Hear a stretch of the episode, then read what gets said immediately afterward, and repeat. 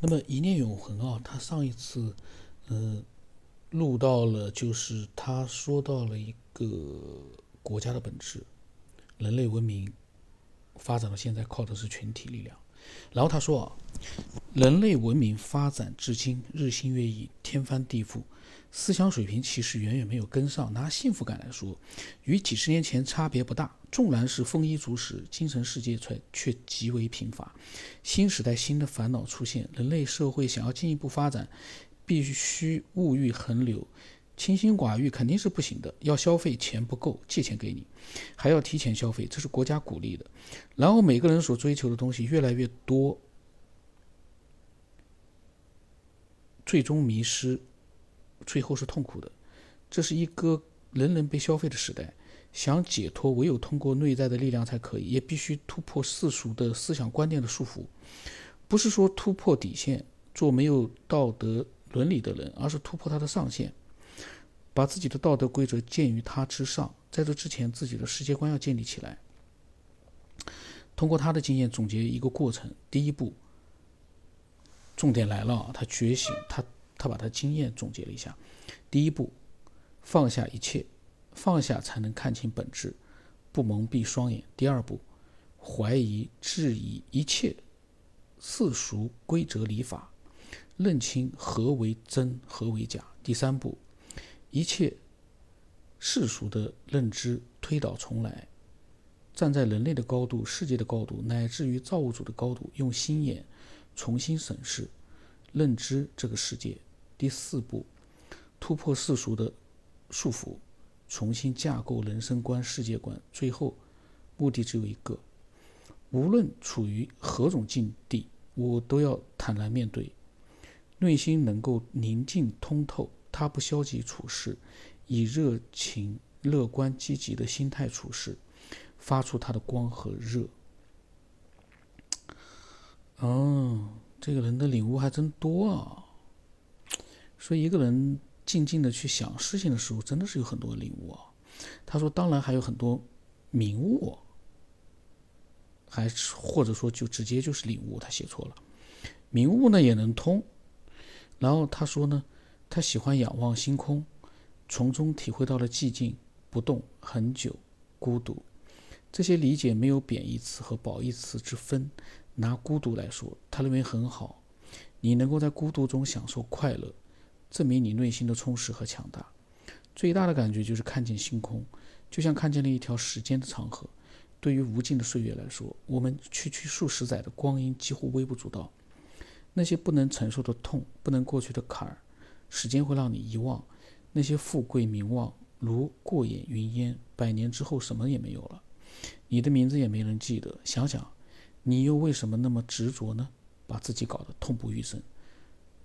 他说他走了。他并不是我的一切，很多年后，他只是我人生中的一朵浪花而已。看开了啊。然后呢，他又提到了一个问题啊，人死了，这个世界还存在吗？他说给了他很多启示，就类似于这样的问题。当然，大多数人都会说你傻，当然存在啊！你看每天死好多人，地球不是照样转吗？这简直是一个愚蠢的问题。但是他呢，却完全有不一样的一个理解啊。人们以自身的角度感知这个世界，最直观的就是看见身边无数的生生死死，几乎不用回答这个问题。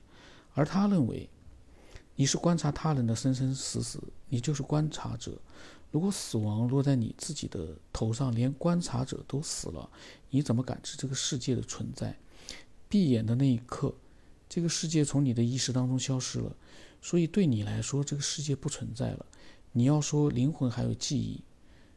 他会说，他还有孟婆汤呢。他的意思就是说，人死了，就算有意识，也不可能再记得那些事情了，会重新的进入一个新的世界。那么他说，这个问题一通，犹如生死顿悟，更觉人生如大梦一场，更能放下许多东西，轻装上阵。人生更显精彩。他说：“好了，主体思想讲完了，没有神迹，没有功法，不能扬体出体，不能扬身出体，不会禅定，没有神通，不精通佛法道法，但他坚信大道三千皆可成道，世间的规则、治理皆是想通的，条条大路通罗马。还有很多领悟呢，不一一发送了，欢迎探讨。这个是他在十八号发的，然后十九号、二十号又给我发两条啊。那时候他就开始，嗯，因为我没有回，他可能我不知道他是不是知道我会录的时候会讲一些很多我的想法。假如有的话，他呢就因为我没回的话，他可能就感觉到这个氛围可能不是他要的那个氛围。他说呢，刚听了十九号时候说的，上个月十九号，其实到现在还不到一呃一个月嘛。嗯，他说刚才听了一期节目，他说呢，以他的观察和感知，平衡法则应该是宇宙最高的法则。从延伸出来的道理看，世人更适合中庸无为之道。最后呢，他就对我发了一段话，然后就就就把我拉黑了啊。这段话也很长。他说：“陌生人你好，看来是我错了。我以为找到了同道中人，可惜不是。当然，我心里是有预期的。经过我的分析，你是在找做节目的素材。”他说：“他的故事太平庸，显然不符合我的要求。这个对他来说毫无意义。他能用四天的时间手打了一万多字，并不感到什么可惜的，因为他可以把内容保存，以后呢可以给同道中人分享，没那么麻烦。”他说：“也不光是为了我，或者是节目。”然后他判断我。并不是实修，他说我有猎奇的心理，所播的节目内容大都如此，所以呢，他可能只听到前面的节目，后面的节目他一概没听，因为只有最早期的几期节目啊，确实是涉及到了一些猎奇的一些，也不叫猎奇，比如说特斯拉呀，还有一些嗯外星人的一些案例啊，也不多，就是那么几期。那么对他来说呢，他可能从头来听的话呢。他只听了那样的一些节目，猎奇的，所以他并不了解这个节目，因为这节目确实太太多了，而我的内容在里面呢，其实是穿插着，然后变化也很多，嗯，所以呢，我理解他的感觉，所以他前面其实讲的蛮好的，但是他不能很淡定的，稍微的去。多了解一下，他就去判定，这个是我觉得可惜的地方。嗯，因为很多人其实我见了很多的听众都是这样的，他们没有耐心了。但是我不能把我那些节目删掉，因为那些节目是早期的时候我已经删了很多了，但是有些节目我就没有删，呃，因为我觉得留的吧，想听就听。如果说有的人，比如说没有完全了解，只听了几期的话，他误解了，他不知道下来还有他想听的东西，嗯，那么这就是缘分嘛。这个世界就是靠缘分。我因为没有那个愿望去让很多人过来听，去拉他过来听，那个没必要。所有的听众都是自己找到或者说看到的。我从来不去推广，加我的人我。就是大号的那个朋友圈，从来不去推广，都没什么太多人知道。那么那个新的就是科学号呢，现在基本上都是加我的科学号。科学号里偶尔也发发链接，发发那个文章，以前发，现在也很少发。